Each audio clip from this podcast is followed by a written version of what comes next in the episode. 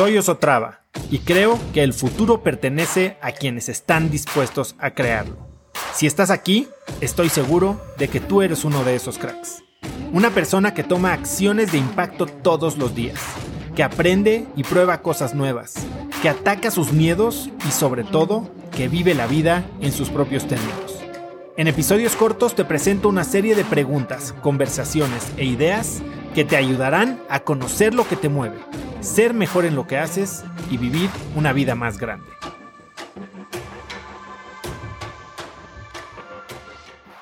Para tener éxito, yo soy de esos que piensan que hay que enfocarnos en nuestras fortalezas, ¿no? O sea, nuestras debilidades, mejorarlas tal vez nos ayudan a ser promedio, tal vez lo que podemos hacer es complementar nuestro equipo o nuestra vida con gente que nos pueda ayudar a tapar esos huecos, pero que nosotros tenemos que, usar nuestros poderes, nuestras ventajas, nuestras fortalezas para hacernos más felices y para hacernos menos deprimidos y para hacernos más exitosos y para tener mucho más impacto.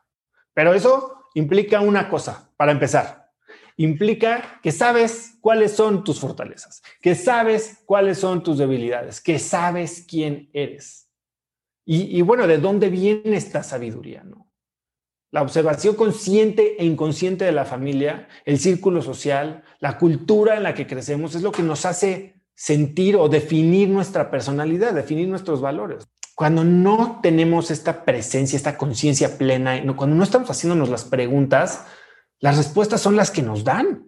Cuando no estamos siendo incisivos en entender la razón por la que pensamos de una manera o la que actuamos o por la que nos nos sentimos amenazados, agredidos, ofendidos, por la que sentimos ciertas cosas, entonces simplemente estamos siendo reactivos, ¿no? Estamos siendo como borregos.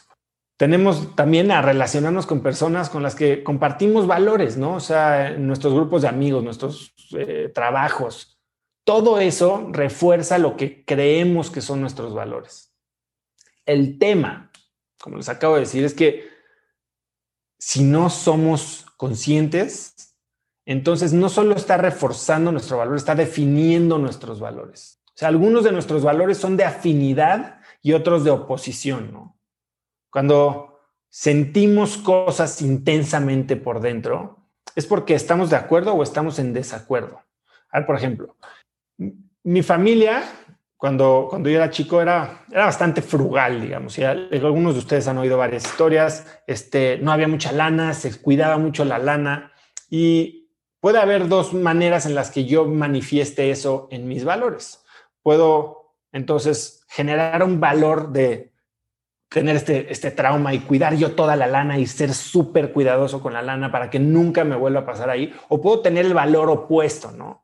Para compensar y entonces decir, tener un valor de opulencia y entonces yo siempre estar eh, impulsado por las ganas de tener más. El mismo origen puede manifestarse en dos valores diferentes, pero tienes que entender de dónde viene. Y todo esto depende de las asociaciones de placer o de dolor que tú estás haciendo entre tu vida y tu persona y tus valores. No sé si escucharon el episodio del primer aniversario de Cracks que invité a mi socio y amigo Alberto Taracena, que es el episodio número 56.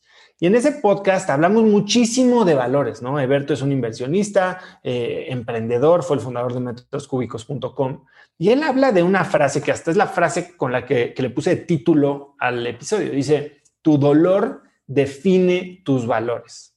¿Qué significa eso? Lo que te choca, te checa, ¿no? O sea, cuando te enojas, cuando sientes esta amenaza, cuando sientes esta ofensa, es que va en contra de tus valores. Entonces, creo que cada vez que tienes un sentimiento, ya sea de placer o de dolor, tienes que escarbarle un poquito más para entender qué es lo que está generando este sentimiento. Y, ahí te va la, la, ¿no? El catch, el, el chanfle. Contrario a lo que muchos creen, los valores los escogemos nosotros. Ralph Waldo Emerson decía que la única persona en la que estás dispuesto a convertirte es en la persona que tú decides ser.